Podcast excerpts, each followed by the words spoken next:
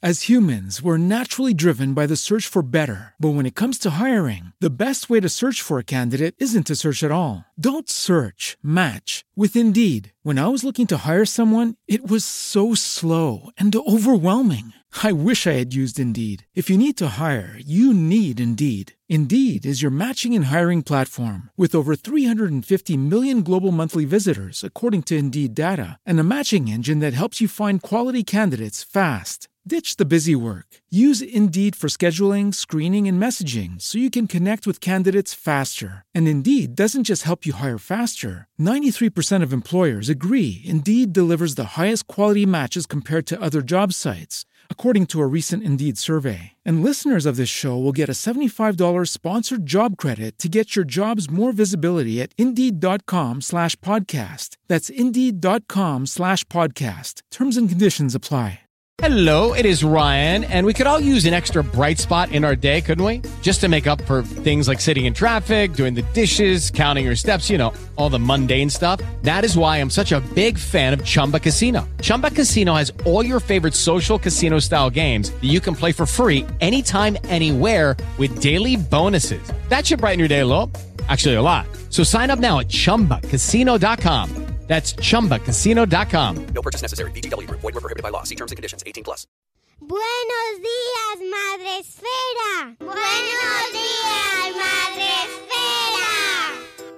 Hola amigos, bienvenidos un día más al podcast de la comunidad de Madresfera, donde ya sabéis que nos encanta traeros temas eh, atemporales o mm, que van ceñidos a la actualidad. En este caso, eh, vamos a hablar de algo que precisamente hoy eh, me daba mucho que pensar, porque estamos grabando, esto va en diferido, va a salir en otro momento, pero estamos grabando eh, justo en el Black Friday. Ah, sí. y me ha dado mucho que pensar. Digo, qué, ironía de la vida que hoy, eh, el día en el que se busca la felicidad a través del consumo brutal, y además es que este año está siendo intensivo todo el mes de noviembre, eh, vamos a dedicar el programa a hablar sobre la felicidad y especialmente la felicidad centrada en el mundo de la educación, el mundo de la crianza también, porque es nuestro mundito y ahí, pero bueno, va un poco todo en general. Pero para eso, pues me hace muchísima ilusión, o sea, me- es que me, llevo mucho tiempo esperando esta entrevista. Y me encanta traer aquí a Edgar Cabanas, eh, psicólogo y, bueno, para mí es que mm, referente eh, en este tema y que te admiro mucho tu trabajo, Edgar. Bienvenido. Bien hallado, muchas gracias Mónica. Yo también tenía, tenía muchas ganas, eh, lo teníamos programado desde, desde hacía tiempo y, y bueno, pues la verdad es que lo esperaba con, con ganas. Es verdad, no había pensado esto del, del Black Friday eh, y lo irónico que es, no, no me había dado cuenta. La verdad es que en, en mi caso pasa, pasa un poco desapercibido porque no, no, no lo tengo yo ahí muy en cuenta, pero, pero ahora que lo dices, pues es verdad. Pues este año eh, yo intento abstraerme, ¿eh? pero este año llevamos, es que ya además de hecho ya no sabía cuándo era el Black Friday porque lleva siendo Black Friday desde el 1 de noviembre prácticamente. Eso te iba a decir yo. Yo pensé que ya se había terminado, pero es que acaba de empezar. Es que de hecho, soy. ¿no? Pues nada. Así que eh, vamos a reflexionar un poquito sobre este tema y mm, espero que cuando terminéis os pase como a mí, que después de leerme Happy Gracia y después de, de- de conocer el trabajo de Edgar y de Eva Ayud, que es la coautora de este libro, bueno, pues te cambia la perspectiva y cada vez que encuentras noticias o términos o reflexiones sobre este tema, eh, no- puedes evitar darle una vuelta, ¿no? Así que a mí eso me hace muy feliz, el motivar que la gente nos escuche y de repente se quede como, ¿y esto? Mm, y le, busque la vuelta y pretenda rascar un poco qué hay detrás. Antes de nada, Edgar, cuéntanos un poco quién eres y, cómo llegas a este mundo de la felicidad, eh, mm, porque me interesa mucho el camino hasta llegar ahí. Bueno, pues eh, eh, yo creo esta es siempre la pregunta un poco más complicada para mí, porque esto de hacer introspección y, describirme eh, no me resulta nada sencillo. Mm, Podría describir qué diría de mí, pues soy, soy psicólogo de formación, doctor en psicología, investigo, tengo, tengo un contrato de investigación aunque también soy, doy clases en la universidad, ahora mismo en la Universidad Camilo José Cela, y desde mi tesis, desde incluso un poco antes, eh, me he dedicado al, estudio de las emociones dentro del campo de la psicología, pero también eh, he salido un poco fuera de la, psicología y me he formado en el ámbito de la sociología, de las emociones, de la historia de las emociones. Eh, he trabajado también con filósofos, con antropólogos tengo una formación tanto más abierta en ese sentido, pero el tema al que me he dedicado siempre ha sido las emociones y más especialmente la, la felicidad, desde un, desde un, punto de vista crítico, eh, crítico eh, en el sentido de analítico, mm, de separar el, ¿no? el grano de la paja y tratar de bueno, pues de ver un poco más allá que cuál es la lógica que detrás, la, las implicaciones que tiene, implicaciones psicológicas, implicaciones sociales, implicaciones económicas, eh, hablando de la industria de la felicidad y ahora mismo también del consumo, también las implicaciones en la educación eh, que es un tema importante también para, para el podcast. Y, y en, me he movido generalmente en, en, en ese ámbito, eh, sobre todo de investigación. También he hecho otras investigaciones, pero mi línea de, de investigación principal eh, ha sido y sigue siendo de momento esa tu línea de flotación y además habrá gente que lo esté escuchando y diga, madre mía, eh, habrá ido a por él cierta marca de bebida que se promociona utilizando la felicidad. Eh, bueno, en realidad, a raíz del libro uh, hubo una cosa que me sorprendió.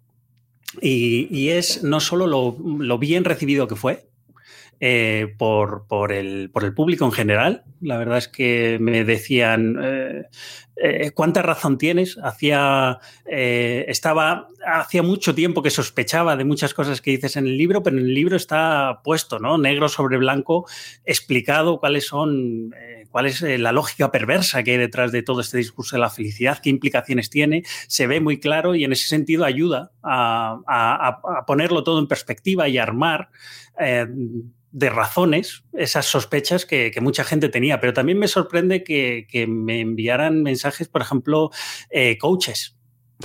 Eh, que también eh, en el libro, bueno, son objeto también de análisis en el libro, y sin embargo me, me, también me escribían y me decían, pues, pues tienes mucha razón, o, o, me ha abierto mucho los ojos el libro. Y, y claro, al principio, pues te sorprende, ¿no? Porque creías que se iban a sentir un poco más incómodos con, con, con, la crítica, ¿no? Por, por, la parte que les tocaba, al menos. Y, y sin embargo, no, hubo muchos, no, no, una gran cantidad, ni por supuesto todos, pero sí mm, los suficientes como para que me sorprendiera también esta, esta recepción por parte de, de aquellos que, que, también podían verse reflejados críticamente en el libro y que, y que en vez de sentirse atacados, eh, sintieron que, que, el propio análisis les ayudaba un poco más a reflexionar sobre sus propias prácticas eh, profesionales, sobre sus propias asunciones, sobre cuestiones que daban por hecho y, y, que, de, y que por el mismo hecho de darlas por sentado, muchas veces las tomamos como, como, eh, como naturales, ¿no? que no nos paramos mucho a pensar sobre ellas y, merecen, de hecho, bastante reflexión. Eh, porque además vertebran su forma de pensar, su día a día, lo que, lo que hacen con otras personas. Y, y en ese sentido yo creo que, que, me, que, les, que les gustó, o al menos les, les sirvió, les resultó interesante. El libro es eh, maravilloso, mm, hay que recomendarlo mucho, Happy Gracia, en la, de la editorial Paidós quinta edición, el ejemplar que, que, tengo yo. No sé si ha seguido, ¿hay alguna más después? Pues, pues creo, creo, si, si, si no estoy mal informado, que ya está por la sexta, lleva un tiempo la sexta edición ya. Eh, no es, lo cual es una, es una buena noticia. ¿no? Es una maravilla. Cómo la ciencia y la industria de la felicidad controlan nuestras vidas. ¿Cómo surge este Happy Gracia, Edgar? Pues, pues la verdad es que fue un, eh, una petición eh, en inicio bastante modesta eh, que nos hizo una editorial francesa, Premier Paralel, nos propuso escribir un libro eh, reducido, pequeño, abierto al público general, que donde nos permitiera recoger las investigaciones que llevamos mucho tiempo haciendo en el campo de la felicidad y, también expandir un poco eh, los argumentos que, que, dábamos en esas publicaciones. Normalmente las publicaciones son un tanto independientes entre sí, ¿no? Entonces muchas veces es difícil eh, aunarlas y darlas a todas una... Mm una narrativa común, una explicación común, y el libro permite precisamente eso, ¿no? Y nos resultó muy atractivo, interesante la idea, pero como digo, era muy modesta la propuesta, era un libro eh, que, era pequeño, que iba a ser simplemente eh, pensado para, para, Francia, y, pero, pero fue un, fue muy bien recibido en Francia, fue un éxito muy grande y, de repente surgieron eh, todas las traducciones. Entonces se tradujo al inglés, al, español, al, italiano, al portugués, eh, al, alemán, al griego y, todavía faltan algunas traducciones por venir. Así que, bueno, en ese sentido, pues también muy contentos y también sorprendidos para bien de, de la recepción que ha tenido en España y en, otros países. Eh, que además eh, está coescrito eh, por Eva Youth, Youth, que no lo quiero decir mal, Youth, que es socióloga, ¿verdad? Sí, y que, mm, que además tiene unas obras fantásticas. Eh, la última en concreto me parece que era sobre el amor, las separaciones, los conflictos en las parejas, y es súper recomendable, pasa que se nos va del tema, pero también Eva es, bueno, o sea... Enorme su trabajo y muy, muy recomendable. Pero en este caso os centráis en, un aspecto que a mí me...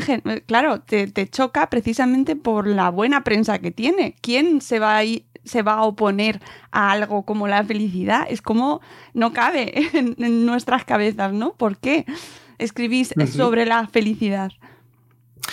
Eh, bueno, pues em, con, Eva, Eva es una, una de, las, de, las, sociólogas más, más importantes eh, en la actualidad y ha escrito eh, mucho sobre el amor desde, desde la sociología. Y, yo había escrito mucho también sobre emociones, sobre, em, sobre la alegría, sobre la felicidad desde el ámbito de la psicología y llevamos mucho tiempo trabajando juntos. Y entonces em, decidimos escribir un libro sobre, sobre la felicidad que como bien dices, en principio escribir un libro crítico sobre la felicidad choca a mucha gente. ¿Qué puede tener de malo? ¿no? Pues da la casualidad de que tiene muchas cosas eh, no tan buenas como parecen. Eh, no es tan claro, no está tan claro como parece eso a lo que llamamos felicidad. No sabemos muy bien qué es. Y resulta que sin saber muy bien qué es, eh, hay algunos denominados se autodenominan expertos en el campo de la felicidad, científicos en el ámbito de la felicidad, que, se arrogan, digamos, el, el, derecho de decidir sobre qué es eso que a lo que llamamos felicidad y cómo debemos entenderlo. ¿no?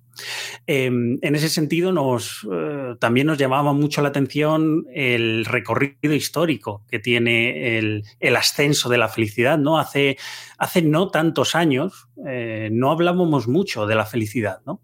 Era un término, sobre todo, por ejemplo, aquí en España, hablar, usar el propio término de la felicidad tenía unas connotaciones eh, mucho más em, complejas, más pesadas, se utilizaba muy poco, no decíamos estoy feliz, ¿no? Eh, no tenía esas connotaciones tan anglosajonas, más anglosajonas del término happy, que, son un poco más livianas, que se usan eh, de forma más, un tanto más superficial. Eh, y sin embargo, bueno, pues se ha ido cada vez más extendiendo, no solo en España, sino en muchos otros países, esta idea de, lo happy como, como sinónimo de, lo feliz, ¿no? Y lo hemos venido entendiendo más cada vez como lo han entendido tradicionalmente eh, los estadounidenses, ¿no? En la cultura popular estadounidense, esta idea de felicidad, que es de donde viene toda esta industria, que es de donde viene toda esta ciencia, que es de donde vienen movimientos como el coach, que es de donde viene la tradición de la autoayuda. Y claro, imponen su forma de verlo, imponen sus conceptos, imponen eh, qué, significa y cómo tenemos que relacionarnos con, el término de felicidad, ¿no? Y cómo tiene que impactarnos e influirnos. Bueno, pues queríamos analizar cuál es ese impacto, qué, supone, cómo se comporta socialmente, ¿no? Cómo se comporta dentro del ámbito de las, de las empresas, que también son instituciones muy relevantes para entender cómo esto de la felicidad y, de la inteligencia emocional se ha ido extendiendo cada vez más, ¿no? eh, cómo se introduce en el ámbito de, lo educativo, cómo está eh, enormemente eh, entretejido dentro del, dentro del mecanismo del consumo. ¿no? La felicidad es, ha ascendido, digamos, a un estatus de, de, de, mercancía en sí misma, Hmm. que es una de las cosas que nos preocupaba analizar. ¿no? Eh, ya no consumimos solo para, se supone, para maximizar o nuestra felicidad o nuestro bienestar, sino que consumimos bienestar o felicidad directamente, ¿no? Como producto, a través de distintos productos, eh, servicios de todo tipo, eh, cursos de, de, de, coaching, de mindfulness. Eh, hay, hay, ya relojes, ¿no? O sea, aplicaciones para teléfonos móviles, relojes inteligentes que nos prometen medir nuestra felicidad. Hay una cantidad de productos enormes, ¿no? La industria de la felicidad recibe ya como tal un nombre como industria en sí misma que, bueno, que hay muchas formas de cuantificarlo, pero en términos cuantitativos es, mueve una gran una cantidad de dinero enorme eh, e implica a mucha gente que vive de ello, ¿no? vive de, de, de vender felicidad. De hecho, incluso hay cosas curiosas que me he dado cuenta también últimamente, que no es que solo ya se consuma, antes consumíamos cosas para ser más felices, luego la felicidad ha pasado a ser producto de consumo en sí mismo. Y ahora muchas veces lo que pasa es que la, la propia felicidad actúa como reclamo para venderte otros productos. Por ejemplo, eh, es muy normal que, que, que, que, salten noticias donde que te prometen, por ejemplo, ofrecerte guías, trucos, recetas para ser más felices y tú entras en la página, pero en realidad te está publicitando otra cosa, ¿no? O sea, ya, ya utilizan la publicidad como propio, como cebo, ¿no? Para, para, entrar a consumir otras cosas. Entonces, bueno, eh, eso da también una... Eh, es un ejemplo de la, de la enorme magnitud que tiene, que tiene la felicidad como producto de consumo. Claro, y habrá quien diga, bueno, mmm, bienvenido sea, ¿no? Un, un, bien más. Qué mal, qué, qué mal hace que exista esa industria de la felicidad, ¿no? Porque uh -huh. eh, existe industria de coches, existe industria del sector deportivo, ¿por qué no una industria de la felicidad? Estaría muy bien, ¿no? Que pudieras comprarla. El caso es que no parece que sea así. Hay una letra pequeña, bastante, eh, bastante larga, sobre, sobre, sobre los problemas que hay detrás de, de, todo este discurso consumista de la felicidad. ¿no? Eh, una de las que llaman la atención es el, la trampa en la que nos introduce. Muchas veces eh, una de las cuestiones que analizamos en el libro y que también me parece interesante resaltar es, es esta idea de, de, de, la obsesión con nosotros mismos en la que nos introduce esta persecución constante por ser más felices. Eh, porque, porque es un truco, es una trampa muy bien armada, eh, eh, donde eh, hay que tener en cuenta que si donde tenemos una industria que lo que dice es que ha descubierto ¿no? las claves para que seamos más felices que sería una grandísima noticia, ¿no? Si, si, las hubiese descubierto esas claves y las tuviéramos al alcance de, de la mano, pues, pues, serían muy bienvenidas. El caso es que eh, la letra pequeña o el truco de estas cosas es que obviamente no tienen esas claves, no las tienen. Si las tuvieran a estas alturas ya, yo creo que seríamos ya todos felicísimos, ¿no? Y no es el caso. Eh, además, no es la primera vez que esto se dice. Hay una larga tradición de descubridores y de vendedores de la felicidad a lo largo de la historia y todas ellas han fracasado como descubrimientos sobre la felicidad y han fracasado para hacer a las sociedades más felices, ¿no? Eh, también porque en realidad si tuvieran tales claves, la cuestión, y aquí es donde viene lo interesante, ¿no? Para entender un poco el mecanismo de esta industria, eh, si tuvieran tales claves, eh, la cuestión es que no nos las darían, no nos las venderían. ¿Por qué? Porque hacernos más felices supondría terminar el negocio que tienen, ¿no? Se les acabaría absolutamente el negocio. De hecho, eh, de lo que se nutre toda esta industria de la felicidad es del malestar, en realidad general que hay alrededor y del malestar que ellos mismos también de vez en cuando también contribuyen a, producir. ¿no? Eh, el mismo hecho de ofrecerte claves para la felicidad eh, supone introducirte en una especie de discurso, en una especie de problema donde se da por hecho de que nadie es feliz o nadie nunca es lo suficientemente feliz, o nadie tiene nunca suficiente para ser feliz, ¿no? De tal manera que siempre te embarcan en un, en un proceso constante de consumo para que cada vez seas más y más feliz, para que estés continuamente buscando formas de mejorar tu bienestar, eh, de crecer personalmente, eh, de gestionarte mejor y más eficientemente en términos emocionales, es un, digamos que es, que es, eh, es un pozo sin fondo, es un discurso que te mete en un pozo, digamos, sin fondo y, y que, que, desde su punto de vista es pues, prácticamente la gallina de los huevos de oro, ¿no? Es que no es, eh, no, eh, es, es, es inagotable como producto. Claro, y además es que lo estamos rodeados. A lo mejor eh, quien nos escucha está como, esto es muy abstracto, esto es muy abstracto, no termino de entenderlo bien, pero, pero si lo bajamos, eh, estamos rodeados de estímulos que nos eh, impelen a buscar uh -huh. esa felicidad, ¿no? Eh, hazte con las nuevas series, hazte con, acaba de salir eh, las la última novedad del último teléfono, es decir, está todo hilvanado de tal manera que tienes que ir consumiendo para encontrar esa felicidad en un momento en el que además, contradictoriamente, eh, es, los niveles de ansiedad y de depresión eh, están, bueno, se, están disparados, ¿no? Uh -huh. Que deberías, deberíamos ser todos súper felices teniendo en cuenta que tenemos a nuestra disposición eh, todo.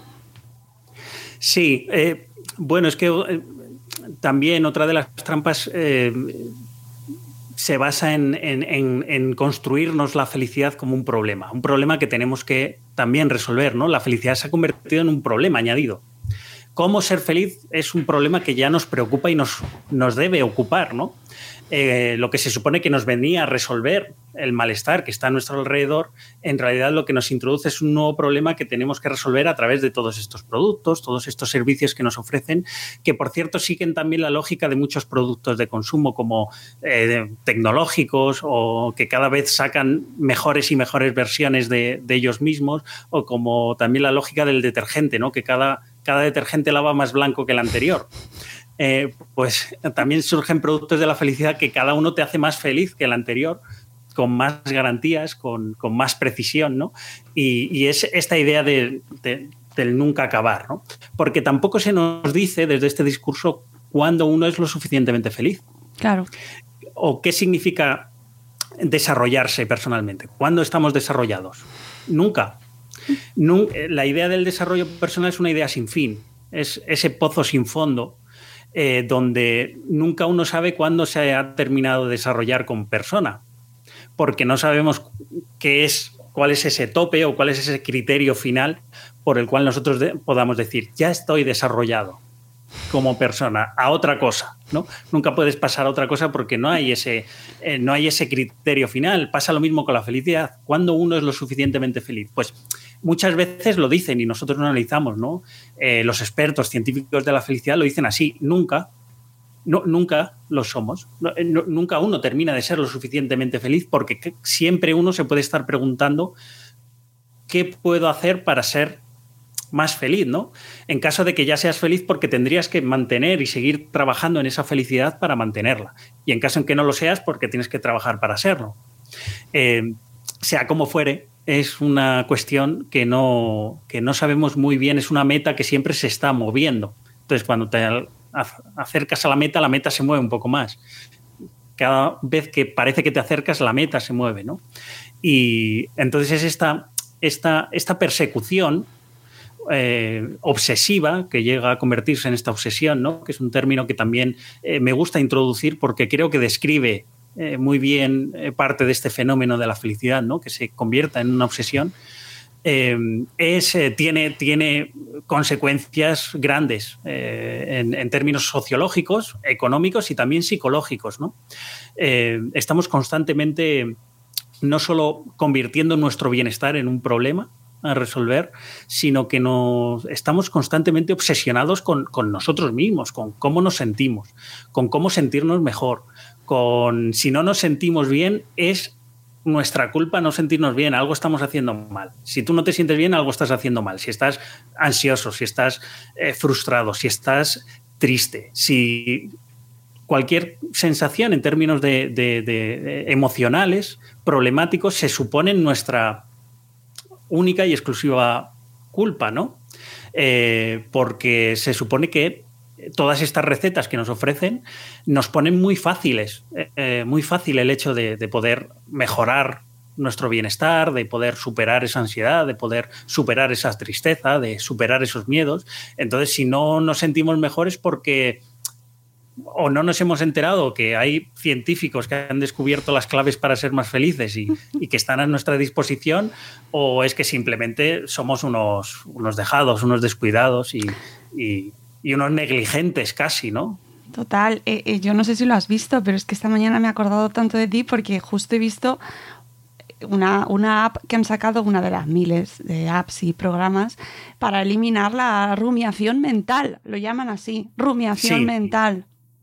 Sí, sí. Sí, el, el- el darle excesivas vueltas a un problema y quedarse atascado en, en Claro, su propia pero necesitamos una app para eso. O sea,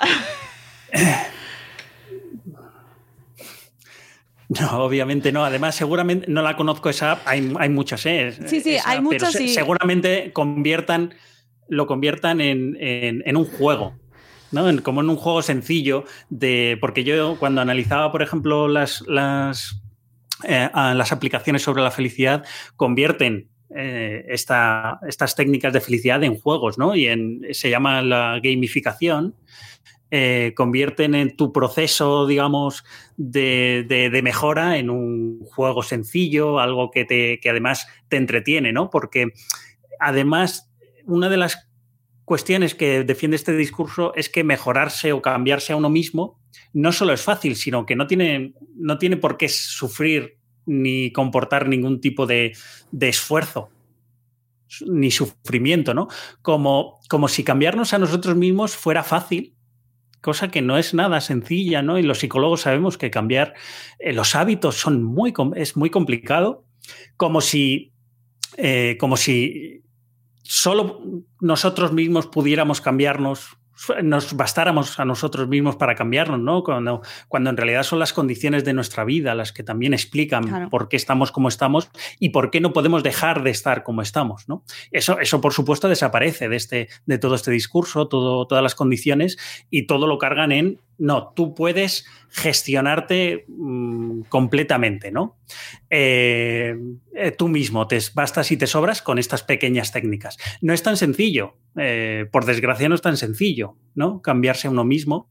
Y muchas veces cambiar, cambiar nuestros hábitos implica cierta o implica mucho esfuerzo y cierto sufrimiento, ¿no? Y eliminar esta idea de la ecuación, decir que, que esto no es así, es, es engañarnos a nosotros mismos y los que los dicen es engañar a la gente. Eh, cambiar ciertos patrones de conducta es tremendamente complicado. Y muchas veces incluso necesitamos a alguien que nos eche una mano, un experto, claro. que nos ayude. Pero el experto nunca nos va a decir que esto es un, un camino fácil y por supuesto no es, no es ningún jueguecito y menos algo que podamos reducir al, qué sé yo, a, a- a la aplicación de un móvil y pasar pantallas, eh, es como hacen estas aplicaciones. ¿no? Es que a mí me ha dejado loquísima porque efectivamente, lógicamente a todos nos aterra ese momento en el que nos quedamos enganchados, no nos gusta, pero eh, eliminar, o sea, eliminar de, de esta ecuación también hay, como bien decías tú, la parte del rumiar mentalmente en la- nuestras cosas. Eh, ¿En qué lugar deja nuestra propia reflexión, ¿no? Ese momento en el que te encuentras mal porque te tienes que encontrar mal porque te ha pasado algo, ¿no? Es decir, eh, ¿cómo estamos simplificando ese proceso? No, no, no. eh, de- descárgate esta app que te vas a encontrar mucho mejor mediante la meditación y el mindfulness y ya solucionas tus problemas. Pues es que a lo mejor te has quedado en el paro o tienes un problemón brutal. eh, no sé, a mí me parece mm, de una simplificación aterradora. Sí, eh, es, es enormemente simplista, eh, enormemente reduccionista, ¿no? E individualista en este caso de que carga las, las tintas Claro. sobre el propio individuo. Y yo creo que también muchas veces banaliza el sufrimiento de la gente, no se lo toma en serio el sufrimiento. O sea, si tú piensas que de esta forma puedes solucionar tus problemas, es que esa persona que piensa que con eso puedes solucionar eh, esos problemas no se está tomando en serio eh, en realidad tu sufrimiento por lo que estás pasando. Porque te está diciendo que con un simple juego lo puedes resolver. Entonces te está diciendo, pues, no es para tanto, ¿no? Eh, no, tampoco te quejes tanto que no, no será tan grave, ¿no? Si lo puedes resolver con un juego, pues hombre, yo, yo creo que es, es banalizar el sufrimiento y, por supuesto, muchas veces tomarle el pelo a, a la gente. Además, eh, todas estas aplicaciones tienen esta retórica de la eh, cientifista detrás, ¿no? Claro. Está demostrado, es eficiente, eh, mejora eh, a un, en un 80% de, de- a un 80% de los usuarios, les mejora la felicidad en 15 días. No es serio, no, la verdad es que no, pero, pero claro, se, se, se- se aprovechan de que existe una ciencia de la felicidad que dice poder estudiar científicamente la felicidad y que se basan en los estudios que ellos hacen. Y claro, aquí hay otro problema y hay que analizar esa ciencia, ¿no? Y analizar las limitaciones que tiene, que son más de las que de las que muchas veces ellos mismos están dispuestos a reconocer. Así que bueno, habría que eh, también eh, consiste, o el libro trata de ofrecer un análisis sobre, sobre las limitaciones de, estudiar la felicidad desde el punto de vista científico, ¿no? ¿Qué significa, qué se supone, qué, qué supone, qué se ca- sacrifica en ese proceso y cuáles son los problemas que, que tiene eh, en ese sentido, ¿no? No podemos dar por hecho que podemos estudiar la felicidad de forma científica porque no es no está tan claro, no es tan sencillo, ¿no? No niego que no se pueda hacer, pero, pero es verdad que a lo largo de la historia ha habido muchas ciencias de la felicidad, también han fracasado como ciencias y como conocimiento sustantivo de la felicidad. Eh, las que hay ahora no es que sean tan distintas de las que hubo anteriormente, y, pero bueno, eh, también conviene analizarlas o tomarlas en serio. Nosotros las tomamos en serio en el libro, las analizamos y, exponemos cuáles son las limitaciones que tiene. Así que no hay, no hay que dar por hecho tampoco que esto de enfrentarse a la felicidad, que tengamos, no hay que dar por hecho que tengamos un conocimiento sustantivo, cierto, infalible, eh, que no sea ambiguo sobre la felicidad. No, no, ni mucho menos. La cuestión es que, ya llevándonoslo a nuestro terreno, nos lo traemos aquí al terreno de Madresfera, es que en este, por ejemplo, en nuestro mundo de la educación y de la crianza, términos como psicología positiva eh, mm, tiene un marketing y, una, y un eco pues muy difícil de rechazar, porque obviamente eh, tiene, tiene mucho potencial de cara a convencer a profes, a coles, a padres, ¿no? Sobre eh, sus bondades a la hora de, de implantarse, en, eh, por ejemplo, en la educación. Eh, vosotros habláis en el libro de cómo se, se- todo esto que hemos estado hablando antes se traslada al mundo de la educación.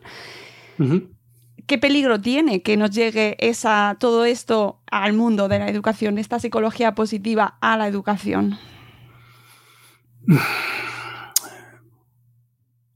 Pues tiene, tiene muchas implicaciones.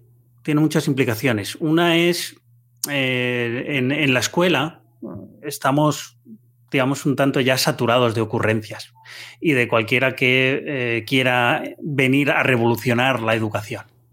Está, la educación está llena de, de gurús eh, que parecen tener la receta mágica para educar a los niños, el método infalible para educar a los niños, el, que tienen, digamos, los, las, las formas ya correctas ¿no? de, de- de educar, de, de- de saber cómo los profesores se tienen que realiza- eh, re- relacionar con los alumnos, de qué tienen que enseñar y qué no. Y, y- y está la escuela saturada de todas esas ocurrencias. Yo creo que eh, la escuela, la educación es una cosa tremendamente importante tremendamente importante, sino de las más importantes que, que debemos cuidar como sociedad y, y, por tanto debemos eh, analizar de forma muy crítica no solo los profesores y la gente que se dedica a la educación, sino eh, los padres que están interesados en que todo lo que se introduzca en la educación tenga sentido, eh, tenga, eh, tenga un fondo eh, y un proyecto que sea sustantivo y que no sea, digamos, cualquier ocurrencia, se introduzca cualquier ocurrencia, porque introducir ocurrencias implica restarle tiempo y dedicación a otras cosas que sin duda son importantes. Cada ocurrencia que se mete en la escuela es tiempo que se quita de otras cosas importantes, de enseñar en la escuela y de atender en la escuela. Entonces tenemos que tener mucho cuidado y, todos tenemos que estar implicados en analizar, al menos críticamente, en pensar sobre qué, se qué supone eso que estamos introduciendo en el ámbito educativo.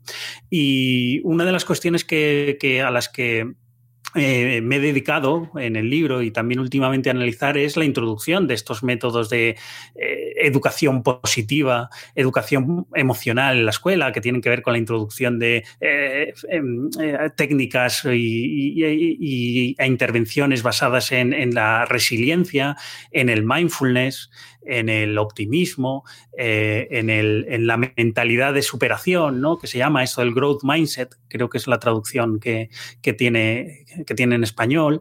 Y de verdad que lo que hay al respecto, lo que se puede decir en términos mm, científicos al respecto, eh, es que es muy débil. Todo lo que se supone que dicen eh, introducir de ventajas, de que introducir mindfulness, eh, técnicas de resiliencia y optimismo ayudan a los alumnos a aprender mejor, a rendir mejor en el ámbito escolar, a relacionarse de forma mejor con el resto de alumnos, no está nada claro que eso funcione, que haya mucha evidencia a favor y conviene cuando menos seguir, seguir analizando y dejarlo al menos en barbecho, no introducirlo a las primeras de cambio. Pero eh, la escuela es un, es un lugar que se da mucho a querer estar innovando constantemente. Parece la palabra clave en la educación, innovar. Si no es una, una educación innovadora, no es una buena educación. Bueno, vamos a pensarlo. A veces las innovaciones son para mal.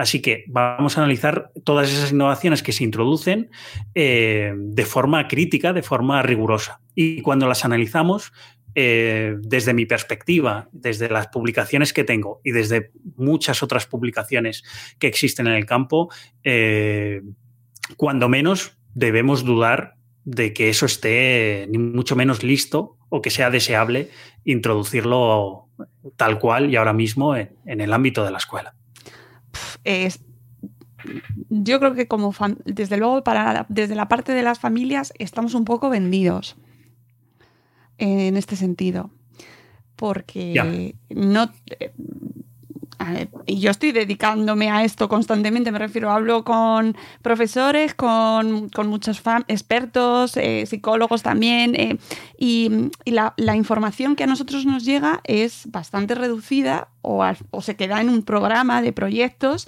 pero no, eh, no se nos plantea mm, en este sentido un discurso explicando por qué se hacen las cosas que se hacen.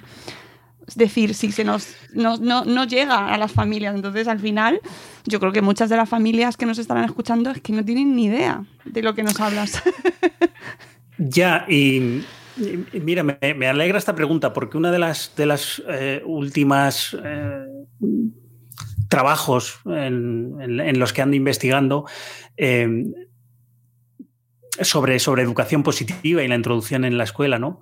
grandes expertos en ese campo, eh, gente que apoya la introducción de la educación positiva en la escuela ¿no? y que lo promueven, eh, expertos y científicos, eh, había algunas cosas que llamaban mucho la atención y es que ellos tienen claro que muchas de las cosas que ellos defienden todavía no tienen ningún sustento sólido e inequívoco como para introducirlo tal cual en la escuela, ¿no? Pero, pero son conscientes, y lo decían así, de que eh, lo importante es convencer a los padres, persuadir a la comunidad educativa de padres y alumnos de que es importante, primero introducirlo y luego ver qué resultados tienen, ¿no? De hecho, por ejemplo, Richard Layard, no sé si lo conocéis, pero Richard Layer es, un, es, uno de estos economistas de la felicidad muy, muy conocido y que, y que ha sido muy, muy activo en la introducción de, estos, de este discurso de, e intervenciones de la felicidad en el ámbito de la escuela. Y lo decía así, decía que para que el movimiento tenga cierto peso, dada, que, dada la evidencia que es, lo único que tienen es que es más o menos satisfactoria, pero poco más, lo importante es hacer un trabajo de persuasión a la comunidad educativa de que es importante. ¿no? Entonces siempre empiezan, eh, siempre empiezan todos los textos que escriben con eh, educar en felicidad es una de las metas más importantes de la escuela. ¿Por qué? Nos podemos preguntar por qué. ¿Por qué hacer felices a los niños es lo más importante que debe hacer una escuela, no? ¿Por qué debemos dar, por supuesto? Suena bien, pero. Claro, claro, claro, porque suena fenomenal. debemos dar por hecho que eso es el, el, objetivo principal de la escuela, porque la última vez que lo miramos, ¿no? Esto, eh, la escuela tenía muchas funciones, como crear, eh, transmitir conocimiento, eh, y transmitir conocimiento crítico, de tal forma que los niños se conviertan en futuros ciudadanos con conocimiento y herramientas capaces de generar nuevo conocimiento y seguir avanzando como sociedad. ¿no? El conocimiento era una meta importante. ¿no? Eh, hacer que, los niños sepan cosas y sepan muchas cosas, eh, con las cuales luego sepan hacer muchas otros inventen cosas, creen cosas eh, nuevas, ¿no? También tiene una función de, favorecer la igualdad de oportunidades, ¿no? La escuela es otra de las funciones tradicionales de la escuela que, que están muy bien, ¿no? Pero ninguna de ellas, y, y, por supuesto, lo de hacer felices, bueno, eh, no, no lo veo que sea malo, ¿no? Lo que pasa es que tampoco podemos entender que el aprendizaje en la escuela, eso quiere decir que que el aprendizaje no, no, no cuesta esfuerzo. ¿no? Muchas veces con este discurso de, la felicidad en la escuela lo que tendemos es hacer una especie de sobreprotección de los niños en el sentido de, estos discursos de eh, medallas para todos, siempre está todo bien, no contradecir a los niños, no no darles, digamos, unas pautas que entiendan que cuando uno aprende, eh, cuesta esfuerzo y el, esfuerzo implica frustración y saber enfrentarse a la frustración y enfrentarse al problema y esforzarse y aprender, ¿no? Es un proceso costoso. No siempre es un proceso feliz, pero no es lo más, siempre lo más importante, ¿no? Ser feliz, sino, sino aprender en ese sentido. Entonces tenemos que ver qué sacrificamos cuando decimos que lo más importante es hacer felices a los niños.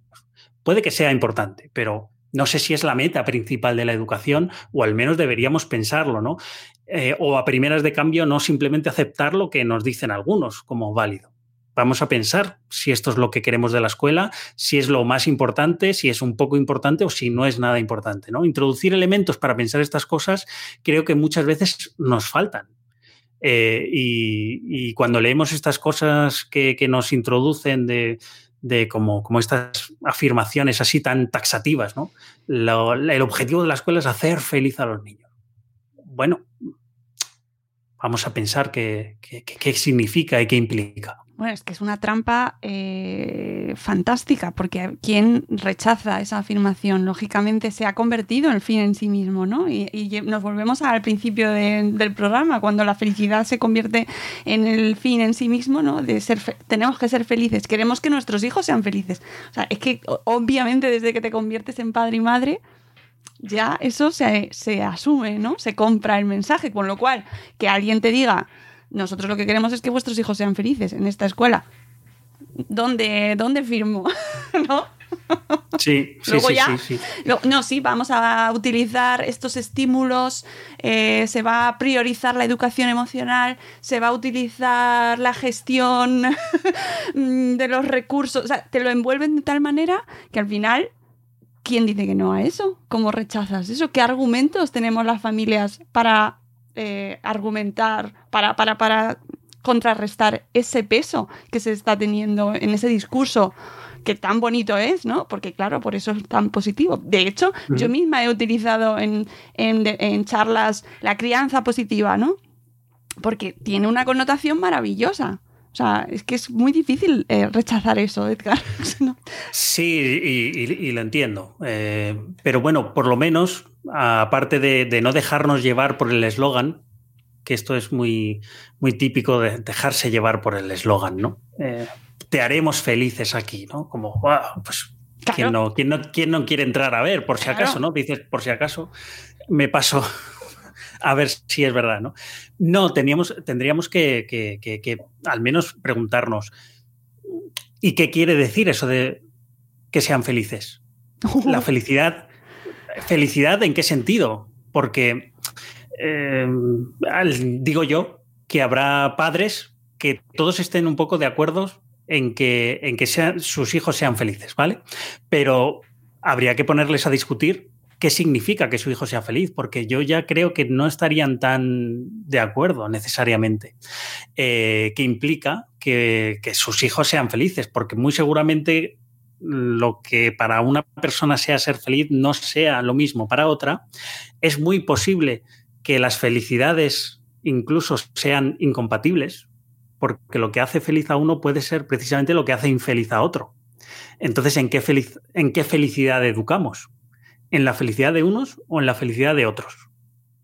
Porque tenemos que pensar qué queremos decir cuando decimos que vamos a educar en felicidad. ¿Qué felicidad y la felicidad de quién? ¿No? Es muchas veces, es como cuando eh, se también eh, otra cuestión que analizamos es cómo se introduce la felicidad en el ámbito político, ¿no? Y se dice, el objetivo de la política es hacer felices a los ciudadanos.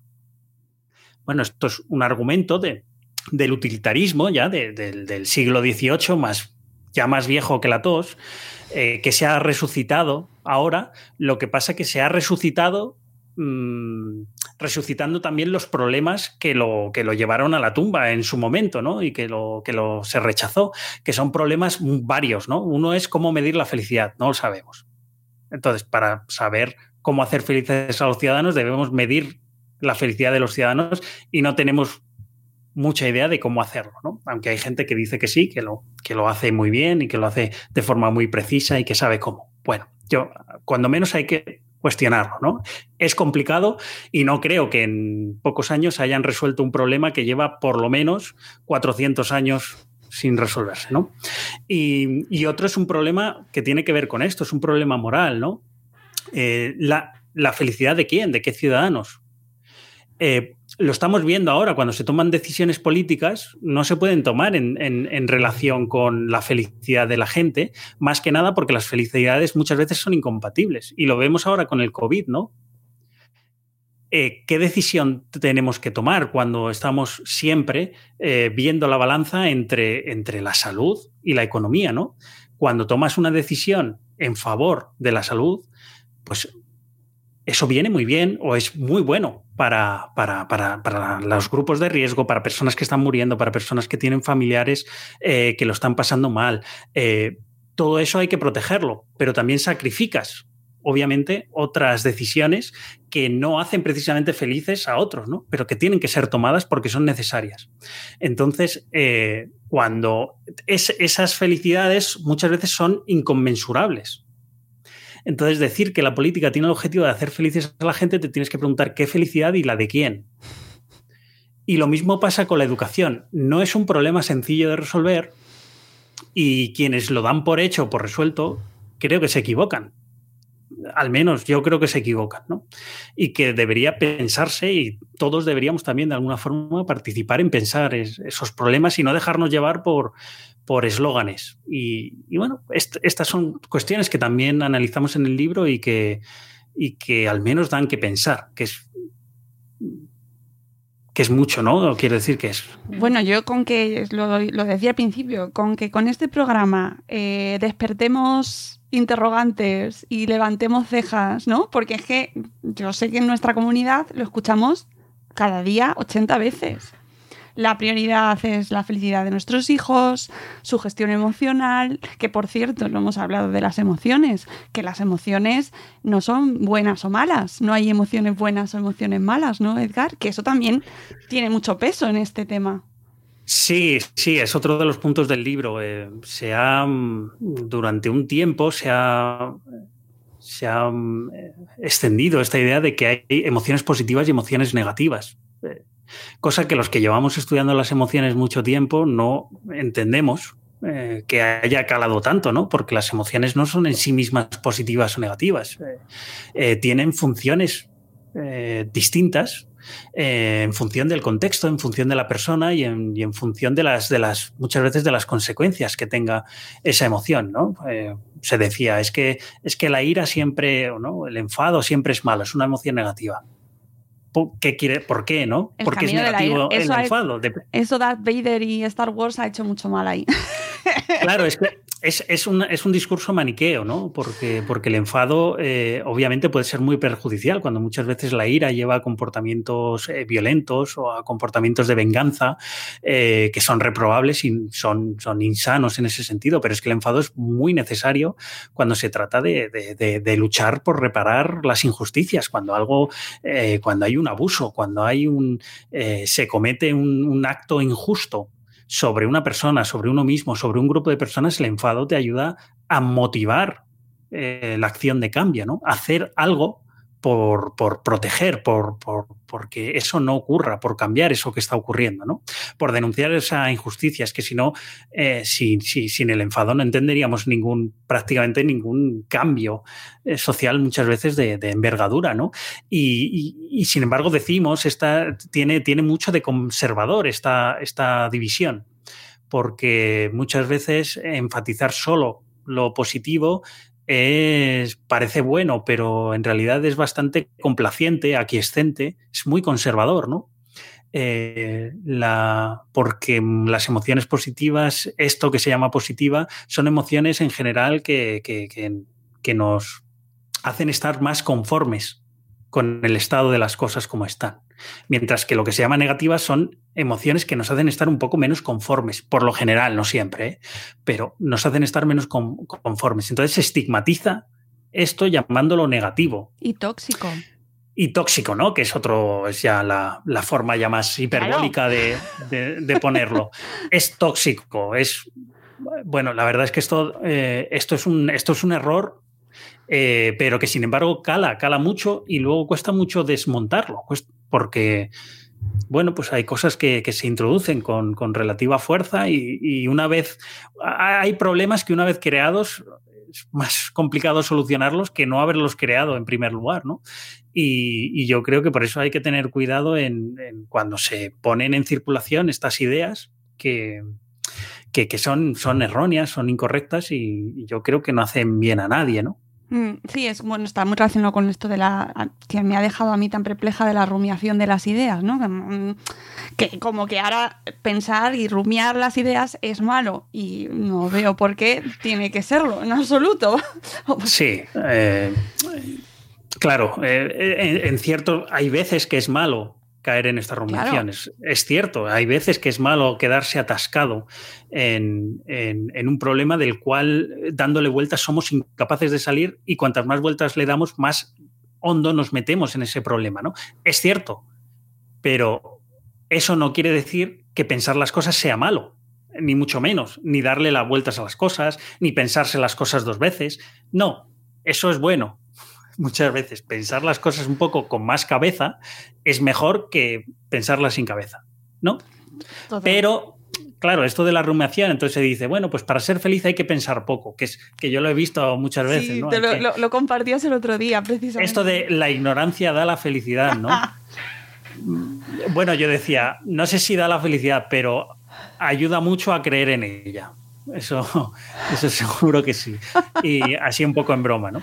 Eh, creo que eh, creo que eh, bueno no sé eh, yo intento muchas veces matizar o ser muy matizar lo que digo y pero muchas veces hay discursos que, que, se expanden y, hacen más mal que bien. Y no digo que tengan una mala intención yo doy por supuesto que estos discursos son bien intencionados pero de bien intención, de buenas intenciones no podemos vivir siempre, ¿no? O las buenas intenciones no justifican eh, eh, ciertas acciones ni, ni, ni, ni ocultan o, ni ocultan ciertas negligencias muchas veces. Entonces, bueno, las buenas intenciones están bien, pero, pero no son suficientes, ¿no? Y, y no todo lo que tenga buenas intenciones, por el hecho de tenerlas, tenemos que adoptarlas o creérnoslas o o asumirlas así, sin más. Eh, para ir un poco ya cerrando y que la gente que, que pues ya llevamos un ratico. eh, Un rato, sí. Sí, verdad, es que este tema es apasionante. Pero Eh, bueno, como llevamos mucho tiempo queriendo hablar, eso, pues, pues bueno, aprovechamos.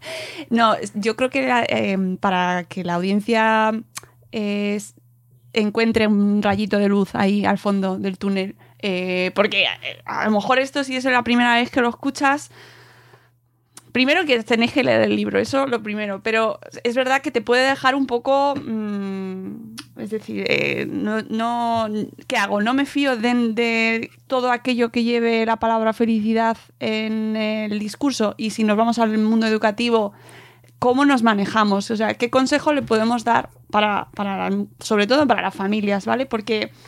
Eh, entiendo que en el mundo educativo las instituciones y los profes tenéis más, bueno, tienen más recursos. Eh, pero el que, ¿cómo ayudamos a las familias a discernir y a, y a formarnos una idea un poco más crítica de lo que nos están ofreciendo desde entorno, desde los propios entornos educativos en los cuales confiamos casi con toda, ¿sabes? Con fe, fe ciega. Hmm. Bueno, es una buena pregunta. Soy, soy poco dado a dar recomendaciones generales y genéricas, ¿no? Y, em, imagino que depende. No, no sé, por ejemplo, no, no, no me atrevería a decir todo lo que lleve la palabra felicidad, No, claro. no te acerques a ella. No, no, no lo haría nunca, no lo voy a hacer. Y mira que yo soy crítico, ¿eh?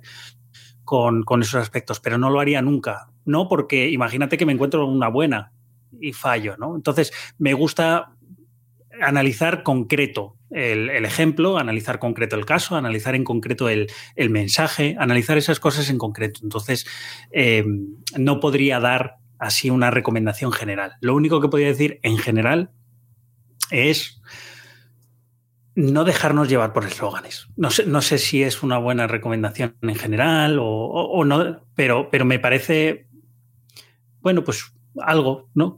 Que, que, que no me compromete o no me contradice con lo que estaba diciendo, y, pero, pero que sí tiene, hace énfasis en, en la necesidad de, de, darle un par de vueltas a las cosas, darle un par de vueltas. Vamos a ver qué, qué quiere decir cuando me está diciendo esto o qué, qué implica esto, ¿no? Eh, de cómo lo justifica esta persona porque es importante, ¿no? Porque me lo dice una institución, me lo dice una persona, pues quiero saber por qué, ¿no? Quiero saber un poco más. Esa, tener cierta actitud crítica, en ese sentido, crítica quiere decir, no, muchas veces se confunde crítica con eh, que, que, destruye algo. No, no, crítica quiere decir, criticar quiere decir analizar y separar, ¿no? Eh, el grano de la paja, discernir lo que es eh, sustantivo de lo que es superficial. Nada más. Entonces, implica no eh, dejarse llevar por, por, por, lo que suena bien, por lo que tiene buena prensa, por lo que es eslogan, porque todo eslogan va a sonar bien siempre. Es que es, es la idea del eslogan. Si no claro. sonaran bien, no los harían, ¿no? Eh, entonces, claro, pues eh, a veces ponen más esfuerzo en el eslogan que en lo que va detrás. Y este muchas veces es el problema. Eh, ponen más esfuerzo en venderte la idea que en desarrollar la idea. Ponen más esfuerzo en cómo persuadirte que en cómo convencerte con argumentos. ¿no? Y este, esto es un problema. Yo creo que pasa con la felicidad bastante, pasa con la felicidad en la educación bastante, pasa con la felicidad y su industria bastante. Eh, pasa con todo esto que rodea las emociones bastante. Entonces, bueno, siempre, siempre no, es una palabra complicada de, de usar o que no, no, conviene usar, ¿no? Siempre, siempre, siempre no, pero frecuentemente. No, que al menos que nos suene, o sea, que se levante un poquito la ceja y porque, porque sí. es, es, muy tentador eh, cuando te dicen, no, es que se van a, eh, se van a hacer, se van a implantar talleres de mindfulness en el cole eh, periódicamente. Y claro, mmm, pues no, no, suena mal, suena bien, ¿no? El mindfulness, aunque Mm. tampoco sabemos muy bien para qué quizás, ¿no? Ya. A, a, mí no me suena tan bien, pero entiendo que, entiendo que suene. ¿Por eh, qué? ya lo siento, pero no te voy a dejar ahí. ¿eh? Entiendo que suene, que suene normalmente bien, pero bueno, eh, vamos a ver, normalmente cuando, como te, como te decía, señalaba, ¿no? cuando analizamos las técnicas de mindfulness introducidas en la educación, eh, hay muchos problemas. Primero, para definir el mindfulness no se aclaran ni sus mismos promotores de qué es, ¿no? Hay muchas variantes de mindfulness que a veces incompatibles entre sí. Eh, los datos eh, cuando se hacen algunos estudios que la mayoría son de mala calidad, hay algunos que son de mejor calidad, pero la gran mayoría que, que, nos hemos encontrado son, son de muy mala calidad en términos científicos y a pesar de ser de mala calidad, los resultados que arrojan no son muy halagüeños desde su propia hipótesis, ¿no? Entonces, no sé muy bien para qué querrían introducir el mindfulness, al menos con esos datos, ¿no? Eh, me parece que es porque hay mucha gente presionando a la escuela para introducir sus cosas, porque la escuela está siempre sometida a presiones para que todo el mundo introduzca en ella cualquier cosa. Entonces, eh, bueno, también tenemos que pensar que hay gente interesada en que se enseñe. Gente que no necesariamente son los padres. Gente que no necesariamente son los profesores. Y sobre todo, gente que no necesariamente son los niños. Entonces, bueno, claro, es que hay gente presionando, ¿no? En, en la escuela. Y, y, no digo ningún secreto. Lo sabemos. La cantidad de, de, de instituciones, de lobbies eh, que existen siempre, ¿no? Haciendo ese esfuerzo eh, que hacen por, por, por meterte su producto. Y la escuela es un. Claro, es un ámbito fundamental, porque una vez que introduces una idea en la escuela, se queda, ¿no? Entonces, simplemente, más cuidado, no sé cómo decirlo. No, que a mí me encanta porque mm, me parece muy necesario eso, Edgar. Y es verdad, lo sabemos, lo vemos, eh, están sometidos a muchísimas presiones. No, la escuela y las universidades, ojo, porque en la universidad... Sí, sí, sí, sí, sí, sí, sí. Hablamos de la escuela, pero que podríamos hablar de...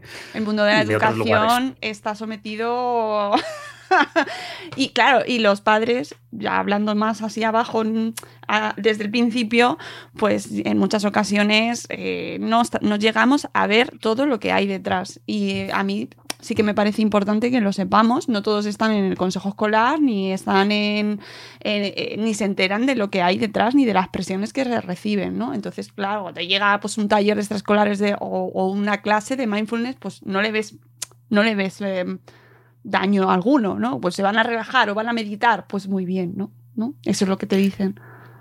Sí, sí, y además que es, que es normal, es que esta, eh, nos bombardean con, con, con, mindfulness por todos los sitios. Es, es imposible no saber qué es el mindfulness o no haber eh, leído artículos o, o, cosas sobre el mindfulness. Es imposible y eso hasta hace poco, ¿eh? Eh, porque el mindfulness, por ejemplo, en el libro analizamos que, se, puso, empezó a poner de moda en el 2008, ¿no? A partir de la crisis.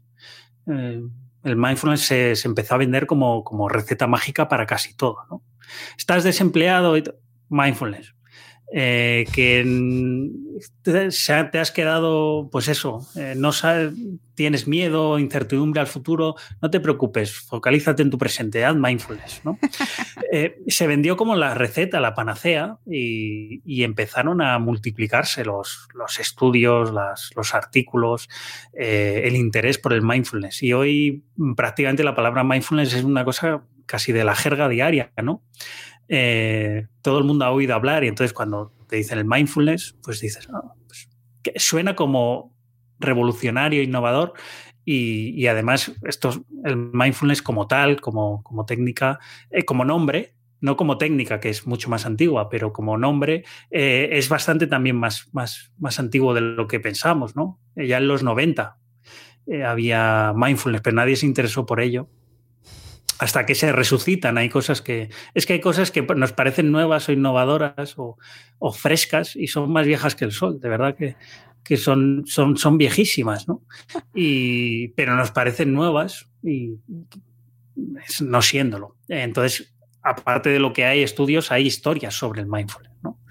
Eh, bueno, pues que menos que simplemente eh, estar atento a todas esas cosas y, como digo, a, a no caer en las redes del del eslogan.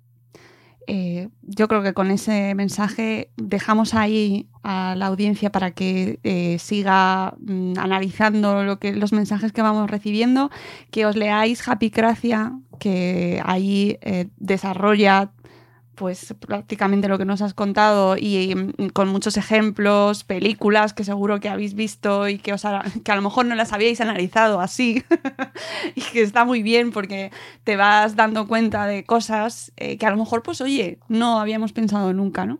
Y entonces merece la pena que pues que echéis un ratito eh, leyendo Happycracia que luego me escribís y me lo contáis. A ver, amigos, que luego me dicen que les creo necesidades, pero es que lo siento. es que es así, es que lo tenéis que leer. Edgar, muchas gracias. De verdad ha sido un placer eh, escucharte y hablar contigo. Es un temazo este. Da para. No sé. Para más libros. Bueno, pues muchas veces y encantado, Mónica, de, haber estado aquí. La verdad es que muy a gusto y, como te dije, muchas ganas.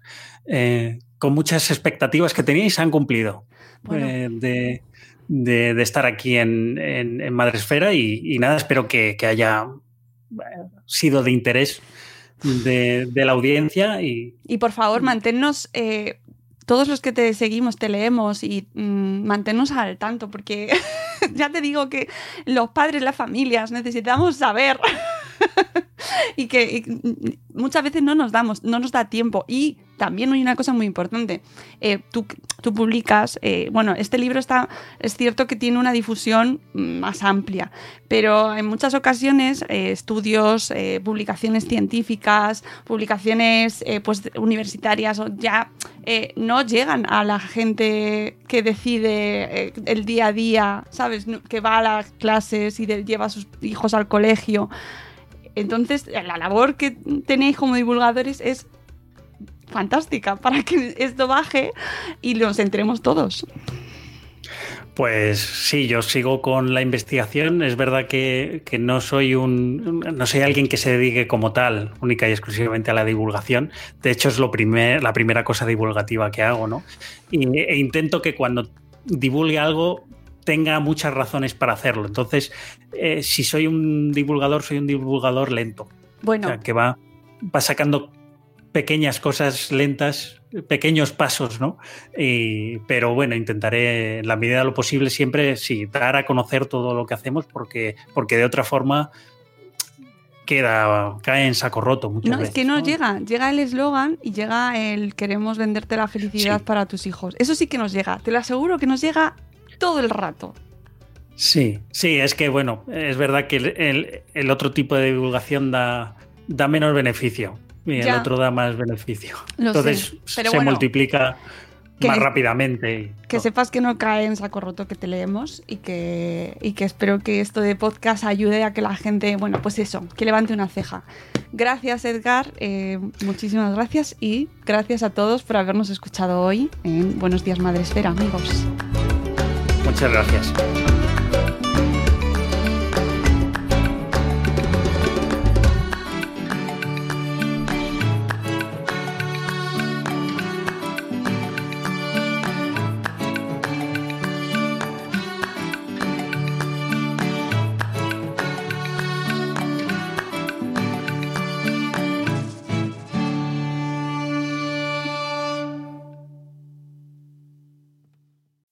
As humans, we're naturally driven by the search for better. But when it comes to hiring, the best way to search for a candidate isn't to search at all. Don't search, match with Indeed. When I was looking to hire someone, it was so slow and overwhelming. I wish I had used Indeed. If you need to hire, you need Indeed. Indeed is your matching and hiring platform with over 350 million global monthly visitors, according to Indeed data, and a matching engine that helps you find quality candidates fast. Ditch the busy work. Use Indeed for scheduling, screening, and messaging so you can connect with candidates faster. And Indeed doesn't just help you hire faster. 93% of employers agree Indeed delivers the highest quality matches compared to other job sites according to a recent Indeed survey. And listeners of this show will get a $75 sponsored job credit to get your jobs more visibility at Indeed.com slash podcast. That's Indeed.com slash podcast. Terms and conditions apply. With the Lucky Land slots, you can get lucky just about anywhere. This is your captain speaking. Uh, we've got clear runway and the weather's fine, but we're just going to circle up here a while and uh, get lucky. No, no, nothing like that. It's just these cash prizes add up quick. So I suggest you sit back, keep your tray table upright, and start getting lucky. Play for free at LuckyLandSlots.com. Are you feeling lucky? No purchase necessary. Void where prohibited by law. 18 plus terms and conditions apply. See website for details.